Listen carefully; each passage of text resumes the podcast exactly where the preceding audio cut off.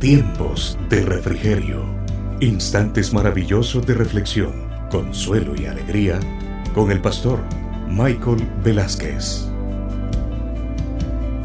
El concepto de la factura, ese concepto de la factura, entendemos por tal el hecho de que hay un momento donde el Señor, Dios Todopoderoso, comienza a llevar un proceso disciplinario con una persona. Llega un momento donde Dios tiene que intervenir con el propósito de poder llevar a nuestras vidas lo que algunos llaman castigo y a lo que yo llamo disciplina. Ya voy a explicar la diferencia. Pero por muchos años nuestro pastor fundador nos habló del facturaje, nos habló de esa situación donde de repente te sucede algo negativo, te sucede una situación dolorosa y tú te comienzas a poner a reflexionar, ¿verdad? ¿Qué es lo que le debo a Dios? Y es ahí donde Dios hace un cobro, un cobro de la factura que tal vez en algún momento determinado tú te desviaste, te fuiste al adulterio, posiblemente desobedeciste a Dios en algo y Dios te llama la atención para poder hacer que tú reconozcas que verdaderamente debes de ser obediente al Señor. ¿Qué podemos hablar de esto? En primer lugar, vamos a hablar de castigo y disciplina. Cada vez que la Biblia, mire bien, en el Antiguo y en el Nuevo Testamento, estoy hablando del libro de Job y en el, libro de Hebreos, habla de castigo, utiliza la palabra pedaía o la palabra disciplina. La misma palabra en griego se utiliza para escribirse pedagogía. ¿Por qué razón? ¿Cuál es la diferencia entre castigo y disciplina? Es muy diferente.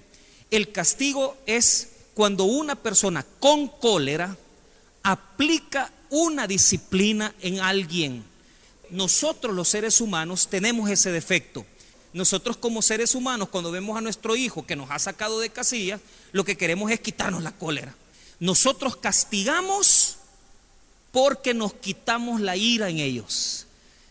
Han hecho algo malo, han hecho algo negativo y comienza usted a aplicar posiblemente un golpe, o posiblemente aplica una reprensión fuerte en la persona. A veces no se utilizan ni tan siquiera posiblemente palabras, sino que solamente golpes. Y castigamos, pegamos, posiblemente utilizamos algún tipo de situación para poder aplicar esa disciplina. Pero esa es la diferencia entre Dios y nosotros. Dios no castiga, Dios disciplina. ¿Cuál es la diferencia, pastor? La diferencia es que cuando Dios aplica disciplina a nosotros es para instruirnos, para educarnos. La palabra pedaía es un proceso educativo que Dios tiene para con nuestras vidas. Eso, hermano, comienza ya a hacernos entender algo. Cuando Dios, voy a utilizar la palabra mm, castiga, si usted lo quiere utilizar de esa manera, no lo hace con cólera lo hace siempre utilizando el amor que Él tiene para nosotros. ¿Sabe por qué? Porque la palabra de Dios dice que Dios es amor y Dios nunca, jamás va a utilizar contigo cólera, jamás va a utilizar contigo una ira de tal manera que te tenga que destruir.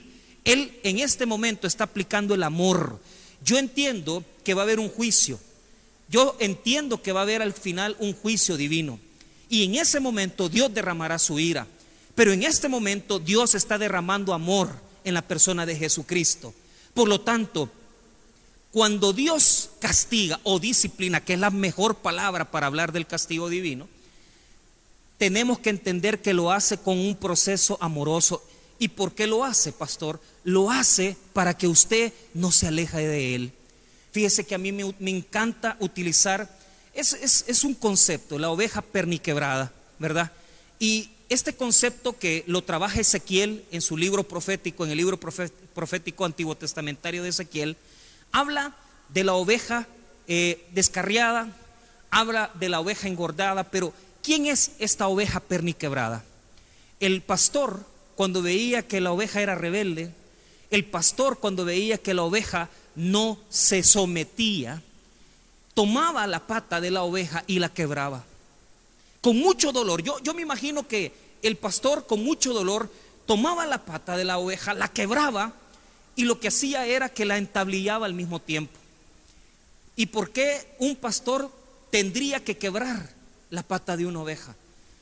Porque cuando la oveja es quebrantada, esa ovejita tiene una situación, ya no se aleja más del pastor ya no se va a alejar más del pastor. ¿Por qué razón? Porque al ser perniquebrada y al ser sanada y restaurada, la oveja depende 100% del pastor, ya no se aparta más de él, ya no se aleja más de él. Y yo tengo entendido eso. Cuando Dios te toca, cuando Dios aplica la disciplina divina, la aplica con amor, pero la aplica para que no te apartes de él. Posiblemente esa alma que ha sido comprada con la preciosa sangre del Cordero Divino está en riesgo.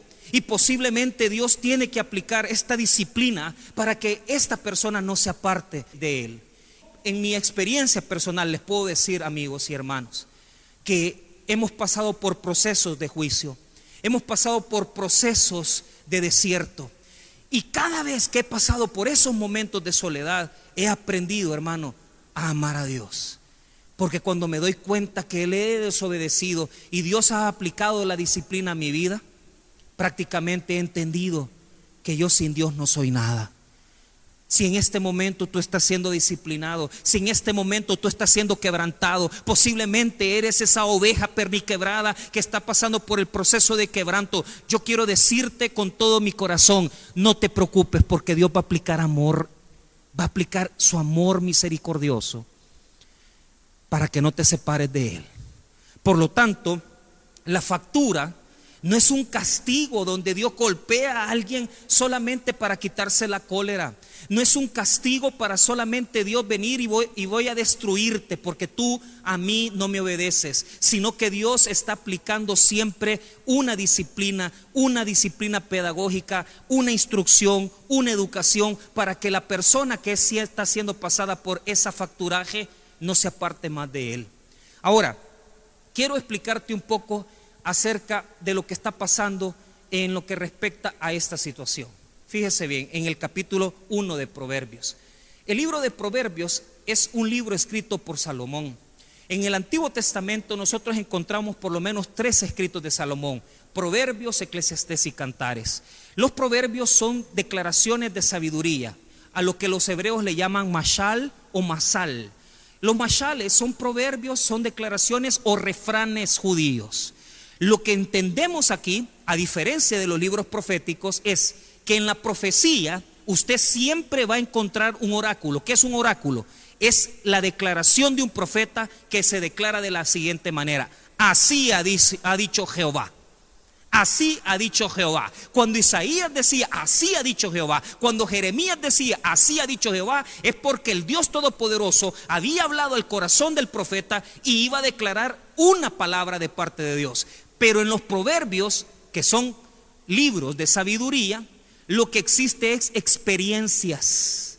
Experiencias. El escritor sagrado está plasmando en el escrito de Proverbios la experiencia que él ha tenido en su vida. Por lo tanto, usted no va a encontrar nunca así ha dicho Jehová, sino que lo que usted va a encontrar plasmado en los libros sapienciales, en los libros de sabiduría, es experiencias del autor, experiencias que ellos sabían y entendían perfectamente por qué sucedían. Ahora, habiendo explicado el proceso disciplinario, yo quiero decir esto. Dice la palabra en el libro de Hebreos que Dios disciplina al que toma por hijo. Pero los que no son sus hijos no son disciplinados. Y esto tiene que ver con aquellos que dicen, ¿por qué esta persona haciendo tanta cosa mala? ¿Por qué esta persona haciendo tanta perversidad no le pasa nada? Posiblemente ese no es hijo de Dios. Pero si usted es hijo de Dios, Dios va a luchar por su amor. Dios va a luchar por su fidelidad y va a luchar por su lealtad. Y el Señor Dios Todopoderoso no va a dejar sola esa alma. Si tú estás luchando con un vicio, si usted está luchando con una, con, una concupiscencia, si usted está luchando con una situación que usted no puede erradicar, es posible que Dios está trabajando tu corazón hasta que tú seas fiel. Por lo tanto, los procesos de facturas son disciplinas divinas aplicadas a sus hijos. Yo no puedo venir a tratar de disciplinar a los hijos de mis amigos. La disciplina de Dios es producto de su paternidad divina, es producto de la esencia de que Él es padre y no quiere perder a sus hijos. Por lo tanto, la disciplina, la factura, solamente es para los hijos de Dios. Solamente es para los hijos de Dios. Y la Biblia es clara cuando nos habla del proceso disciplinario. Entendiendo esto, el libro de Proverbios va a comenzarnos a hablar acerca de las consecuencias de no atender el llamado divino. Entonces, vamos a encontrar en Proverbios capítulo 1, versículo 23, un proceso de la factura, un proceso de facturaje.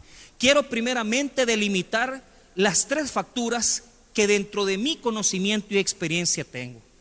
Fíjese bien, primera factura.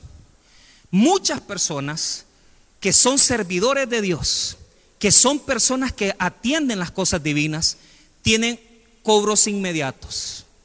Esta factura de cobro inmediato, estas son maneras, proposiciones mías. Quiero decir que esto no es bíblico, es de mi cosecha, es de mi experiencia personal.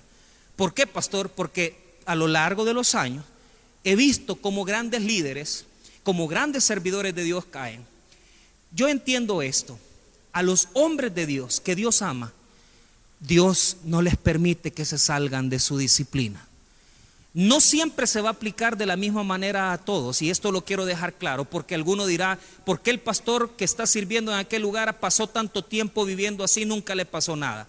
Bueno, eso sabrá Dios por qué. Pero si yo voy a delimitar cómo se aplican las facturas, tengo que establecer tres formas de facturaje. Factura de cobro inmediato. Yo siempre me he considerado en esa primera instancia. ¿Y sabe por qué? Porque es haciendo las cosas en desobediencia a Dios y Dios viene a cobrarnos inmediatamente. Es una situación donde usted está desobedeciendo, está haciendo lo que es incorrecto, pero Dios posiblemente te ama mucho y te aplica la disciplina de forma inmediata. Para mí, la factura debe de ser así. Es portándote mal, inmediatamente aplicando la disciplina. Y para mí es la mejor. ¿Sabe por qué? Porque no nos permite apartarnos, no nos permite enfriarnos, no nos permite que las consecuencias sigan creciendo. Pero ¿qué sucede? Puede ser que Dios diga, no, voy a aplicar una factura diferente. Habrán personas que no les va a cobrar inmediato. Yo le llamo la segundo tipo de factura, factura por pagos. Y estas son las cosas que a uno le pasan, le suceden, pero uno termina pasando un proceso, una cosa, un mes, dos meses, tres meses, procesos de dos, tres años, en donde una mala decisión, en donde una mala una desobediencia aparta y tienes que pagarla por cuotas. Y mes a mes usted está bregando con eso y mes a mes usted está llevando esa situación y usted está sufriendo adulterios que han pasado procesos de 3, 5 años para que la persona se levante, personas que han abandonado el ministerio, pastores que perdieron su ministerio y hasta este tiempo, 7, 8, 10 años después, no se levanta. Otros han cometido adulterio en su propia iglesia pero Dios ha tenido misericordia y Dios los ha levantado. No podemos aplicar un solo modelo, sino que Dios tiene muchas formas de tratar con las personas. Por eso solo doy una propuesta. Hay cosas que usted va pagando poco a poco.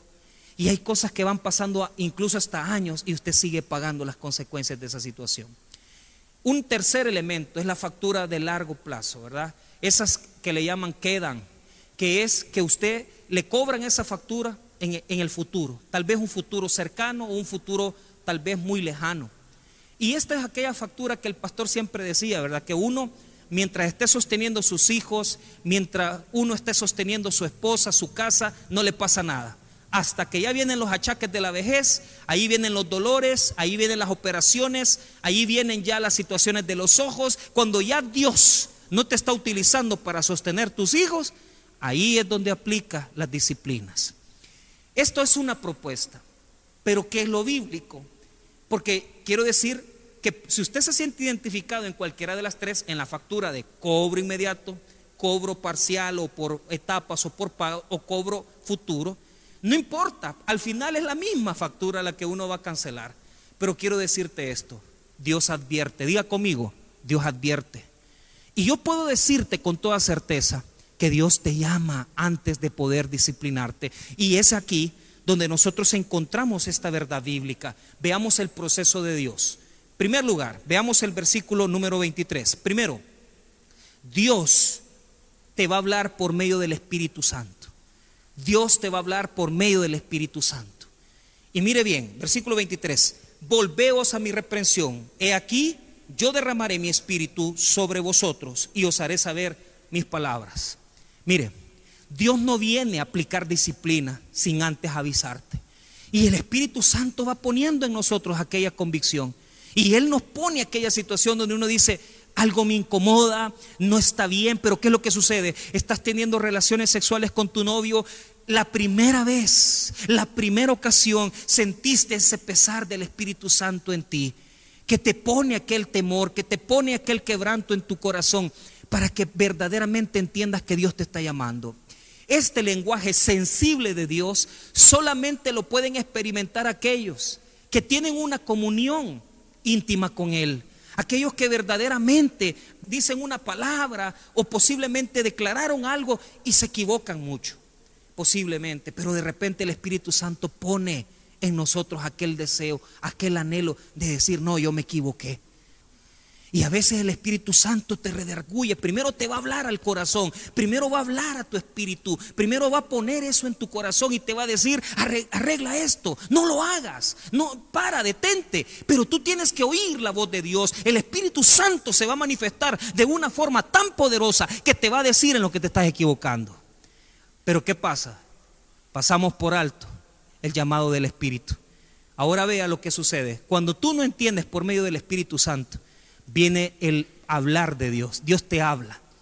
Y no te va a hablar audiblemente, sino que te va a hablar por medio de la boca de personas. Vea lo que dice el versículo número 24. Por cuanto llamé y no quisisteis oír. Ahí está. Primero te habla el Espíritu Santo.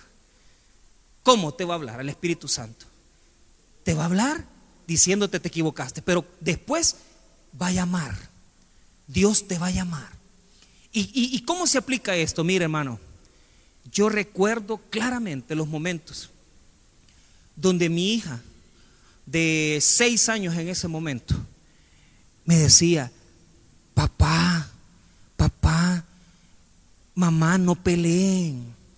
No digan eso. La niña de seis años corrigiéndote. El niño posiblemente eh, que te dice, papá, ¿y, dónde estuviste? Yo recuerdo un amigo muy cercano me dice, eh, ¿sabes cómo fue mi proceso de cómo yo dejé ese adulterio? Mi hijo, mi hijo eh, llegó y me dijo, papá, ¿y vas a dejar a mi mamá por esta mujer?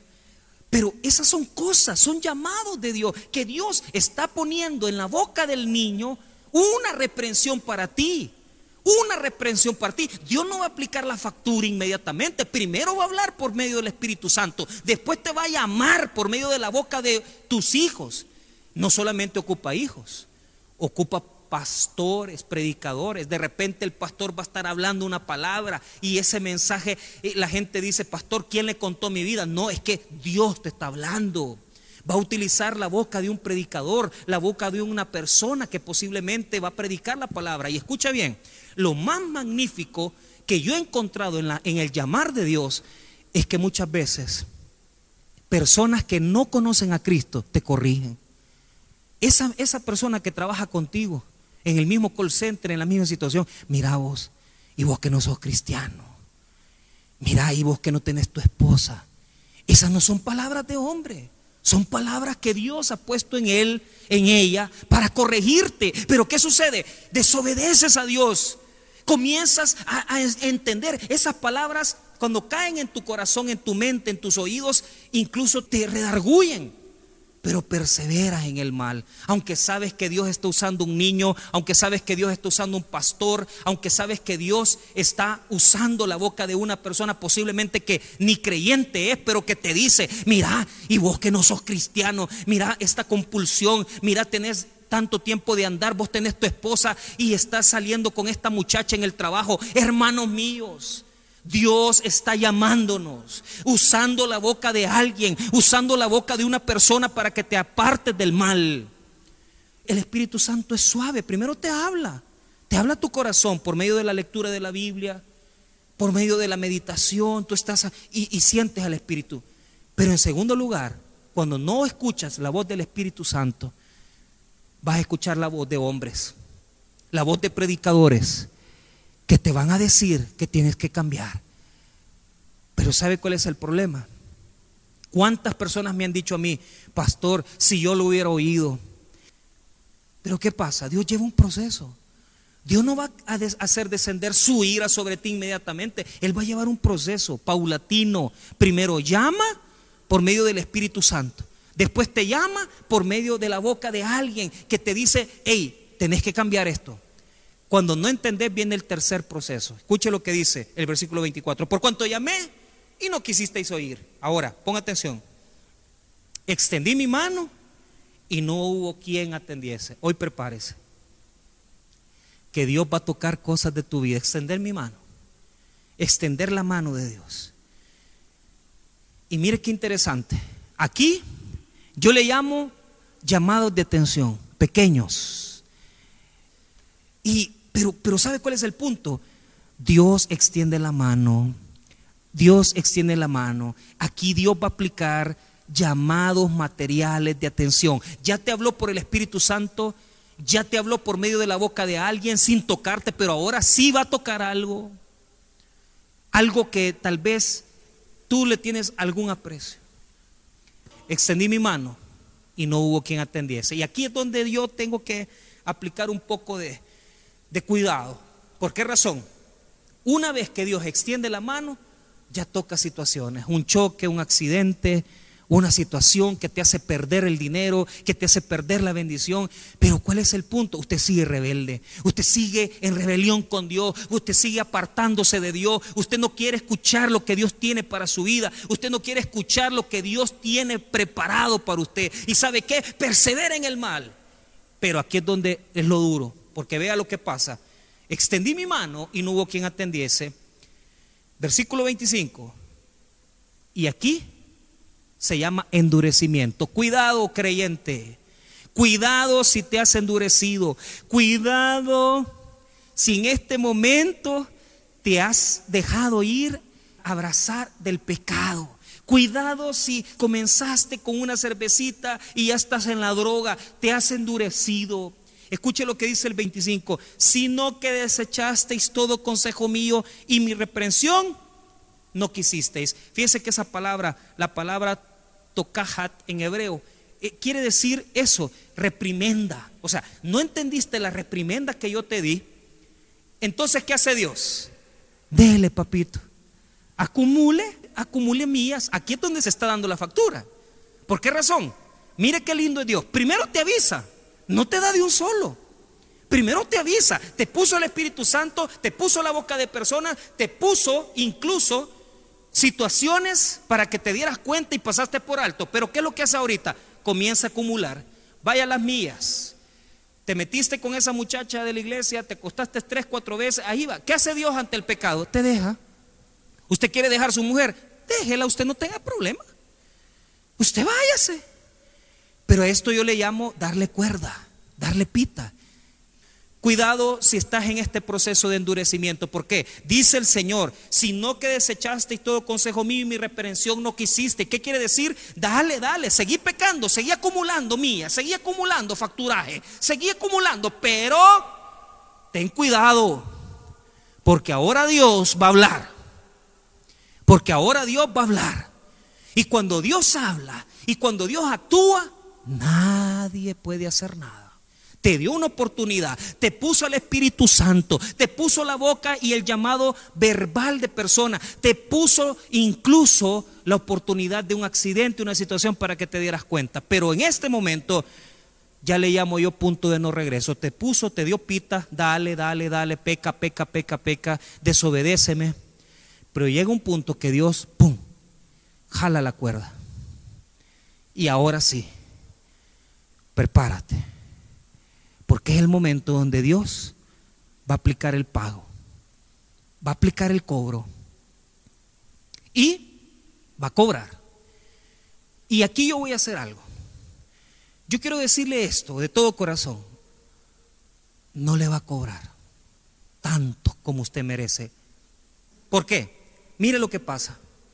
Mire lo que sucede. Viene Dios y aplica el cobro. Mire lo que dice el versículo número 26. Y aquí se llama el silencio de Dios. Vaya. Vea el 26. También yo me reiré en vuestra calamidad y me burlaré cuando viniere lo que teméis. Dos cosas. Cada vez que Dios se ríe en la Biblia es para aplicar juicio. Y eso lo dice el Salmo también, el Salmo capítulo 2. El Salmo capítulo 2, versículo número 4 dice que Dios se ríe de los hombres que se han burlado de Él, que se han revelado en contra de Él. Dice el Salmo 2, versículo 4, que cuando Jesucristo venga proféticamente, las naciones se van a poner en un, eh, se van a reunir para rebelarse en contra de Dios. Y dice que Dios se reirá de ellos. Cada vez que en el Antiguo Testamento dice que Dios se ríe, es porque se va a aplicar el juicio divino. Entonces, el versículo 26 dice, también yo me reiré en vuestra calamidad y me burlaré cuando viniere lo que teméis. Mire qué duro. Primero, el Espíritu Santo te habla. Segundo, Dios te llama por medio de personas. Tercero, Dios hace pequeños llamados de atención. Extendí mi mano. Y cuatro, prepárate. Cuando viene lo que temes. Aquí es cuando Dios toca lo que tú más amas. Y aquí, hermano, ya no hay regreso. Aquí ya no hay tales de regresar. Aquí Dios toca lo que uno más ama, aquella cosa que uno más ama, aquella, aquella persona que uno más ama. ¿Sabe por qué? Y me burlaré cuando viniere lo que teméis. Está bien, ríete con tu amante, ve a hacer lo que quiere, drógate, gasta tu dinero. Dios se está riendo. No creas que Dios esté enojado, Dios te está dando pita, pero cuando venga a aplicar la confrontación, cuando viniere lo que teméis, no hay marcha atrás. Y aquí tenemos que tener cuidado porque yo le hago una pregunta, ¿qué es lo que usted más ama? Aquel temor que tú más tienes, aquella cosa que tú más temes en tu corazón, posiblemente perder el dinero, posiblemente perder alguna situación. Eso, allí es donde Dios va a tocar. Y Él sabe lo que tiene que tocar. Él no se equivoca, porque cuando va a aplicar el juicio, Él ya te advirtió, Él ya te avisó. Esa factura, hermano, ya tiene ya ganado intereses, ya tiene ganado intereses. Y aquí Dios llega el silencio. Le toca lo que a usted más le duele, su salud, sus finanzas, su familia, yo no sé qué va a tocar, pero esto es lo más duro, porque aquí yo he estado, hermano, y mire, esto yo se lo puedo decir con conocimiento de causa. Yo he estado en esto por lo menos una o dos veces en mi vida. Que usted clama y clama y Dios nada, no responde. Y usted dice, Dios, ¿cuándo me vas a escuchar? ¿Por qué? Dios te habló, Dios te dijo, pero tú no obedeciste. Dios te llamó, pero tú no obedeciste. Mire lo que dice el versículo número 27. Cuando viniere como una destrucción lo que teméis y vuestra calamidad llegare como un torbellino, cuando sobre vosotros viniere tribulación y angustia. Cuando viniere como una destrucción lo que teméis y vuestra calamidad llegare como un torbellino, cuando sobre vosotros viniere tribulación y angustia. ¿Qué dice ahí? Viene de forma inmediata.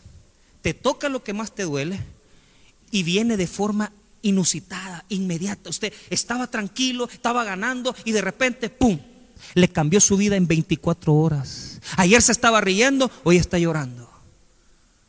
Porque dice que viene como destrucción y viene como torbellino. ¿Qué quiere decir? No deja nada parado y viene de forma sin que usted lo prevea. Y aquí está el silencio de Dios. 28. Entonces me llamarán y no responderé. Pedido y, se os dará nada. Usted ora, ora, ora, ora. No lo oye. Yo sé que Dios escucha todo, pero, pero Dios cierra su oído. Mira, hermano, qué duro. Qué duro. ¿Sabe por qué? A mí no me da miedo todo el sufrimiento que uno puede pasar en este mundo. ¿Sabe lo que a mí me da tristeza? Separarme de Dios. Usted no crea que la peor desgracia es una enfermedad, la peor desgracia no es un accidente, la peor desgracia es vivir apartado de Dios. Y esto lo que quiere decir es que usted está llamando, entonces me llamarán y no responderé. Eso quiere decir que usted ora y Dios no ha. Me buscarán de mañana. mire lo que significa. Vigilias. Usted pasa y usted busca a Dios y usted no le responde y no me hallarán. Porque Dios se ha escondido. Y cuando en Jeremías y en otros libros proféticos dice, escondí mi rostro, en Isaías también lo dice, escondí mi rostro. Ay, hermano, ¿qué, qué, siente usted cuando anda buscando a alguien y no lo puede, no, no, no, no accesa, no le da cita, no le contesta el teléfono? Usted se desespera, pero imagínese cuando el Dios Todopoderoso, Creador del cielo y la tierra, no le da su rostro. Me buscarán de mañana y no me hallarán. Y usted llamando y usted ayunando y usted orando y Dios no responde. Es el peor juicio, hermano. La pérdida de la comunión con Dios. Entonces me llamarán y no responderé. Me buscarán de mañana y no me harán. ¿Por qué? Por cuanto aborrecieron 29 la sabiduría y no escogieron el temor de Jehová. ¿Dios te habló? pero no quisiste. Ahora, cierro el mensaje. Mire, le voy a dar dos cosas primero. Agradezca a Dios, ¿sabe por qué?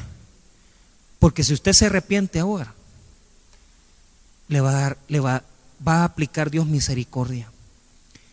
Y si posiblemente le tocaba padecer un dolor muy grande, Dios va, va a tener misericordia. Mire, Usted dialogue con Dios y dígale, yo no sé qué has perdido, yo no sé si perdiste algo, pero hable con Dios y dígale, dígale con sinceridad, ya no aguanto, Señor, ya no aguanto. Levántame, ya no aguanto, Señor. Y sabes qué? Dios es misericordioso y Él no va a dejar, hermano, que uno de sus hijos, aunque usted está sufriendo, Dios le va a dar la mano y le va a perdonar y va a tener misericordia. ¿Por qué le tengo miedo a estos versículos? ¿Sabe por qué? Porque uno puede tardarse mucho en el pecado, pero cuando viene el juicio, uno no sabe cuánto tiempo va, a tardar en salir del juicio. Y uno puede pasar meses, días, años sin ver la misericordia. Pero lo que yo sí sé, hermano, es que si uno se humilla ante los ojos de Dios, si uno se humilla ante los ojos de Dios, si uno se quebranta ante los ojos de Dios, Dios aplica la misericordia divina a tu vida. Eso sí yo lo sé. Y no solamente eso, no te va a cobrar todo lo que debes. Y eso sí quiero que lo busque en Salmo 103. Mire, Dios no va a cobrar todo lo que uno debe. Dios, fíjese que la factura no es, no es una factura que uno paga. Dios hace que uno pague aquí lo que debe y una cuarta más. Mentira. El Salmo 103 dice lo contrario. ¿Sabe por qué? Porque como comencé esta meditación, Dios es amor. Y Dios en su amor todo poderoso y Él como un Dios todopoderoso, Él siempre aplica esa misericordia hacia nosotros. Mire lo que dice el Salmo 103 en el versículo 8. Mire lo que dice. Misericordioso y clemente es Jehová, lento para la ira y grande en misericordia. No contenderá para siempre, ni para siempre guardará el enojo. No ha hecho con nosotros conforme a nuestras iniquidades, ni nos ha pagado conforme a nuestros pecados. ¿Por qué? Versículo 11, porque como la altura de los cielos sobre la tierra, engrandeció su misericordia sobre los que le temen. Cuanto está lejos el oriente del occidente, hizo alejar de nosotros nuestras rebeliones. ¿Qué está diciendo el salmista? Acérquense a Dios, porque Dios es grande en misericordia. Y si tú debes algo, posiblemente te descarrilaste, te drogaste, fuiste infiel con tu marido, fuiste infiel con tu esposa, ten certeza que la misericordia de Dios está contigo. Y aunque va a aplicar disciplina, va a aplicar una disciplina con amor. Por lo tanto, por lo tanto, hermanos, Recordemos el proceso. Primero, Dios nos da un llamar al Espíritu Santo. Dios nos llama por medio de atenciones verbales. Dos, tres, Dios toca nuestra vida, extiende su mano. Cuatro, Dios aquí toca lo que más tememos. Pero Él nos deja hacer nuestra voluntad. Y cuando va a aplicar la, factura, está el silencio de Dios. Por cuanto llamé y no quisisteis oír, extendí mi mano y no hubo quien atendiese.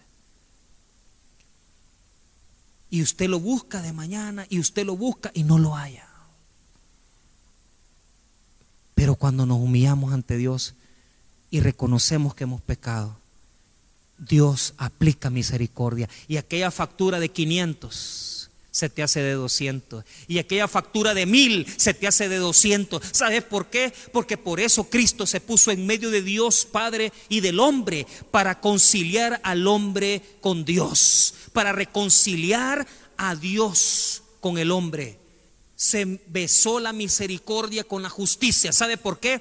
Porque Dios no nos va a destruir, porque lo que Jesucristo ha hecho en la cruz del Calvario es retener la ira de Dios. Y aunque merecemos la muerte, aunque merecemos el castigo, Dios Todopoderoso por medio de Jesucristo nos ha dado su amor, su perdón y su misericordia. No importa qué pecado has cometido, no importa qué falta has cometido, Dios es grande en misericordia y puede perdonarte.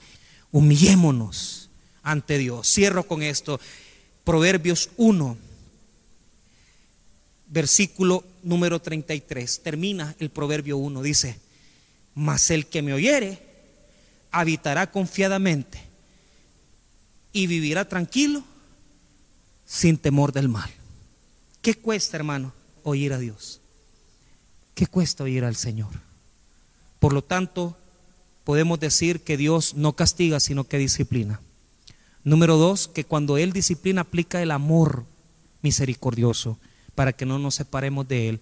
Número tres, que Él lleva un proceso en la factura. Él primero llama, Él primero atiende el llamado. Después de poder llamarte, Él toca tu vida y después de tocarte llega lo que temes. Se cierra la comunicación con Dios.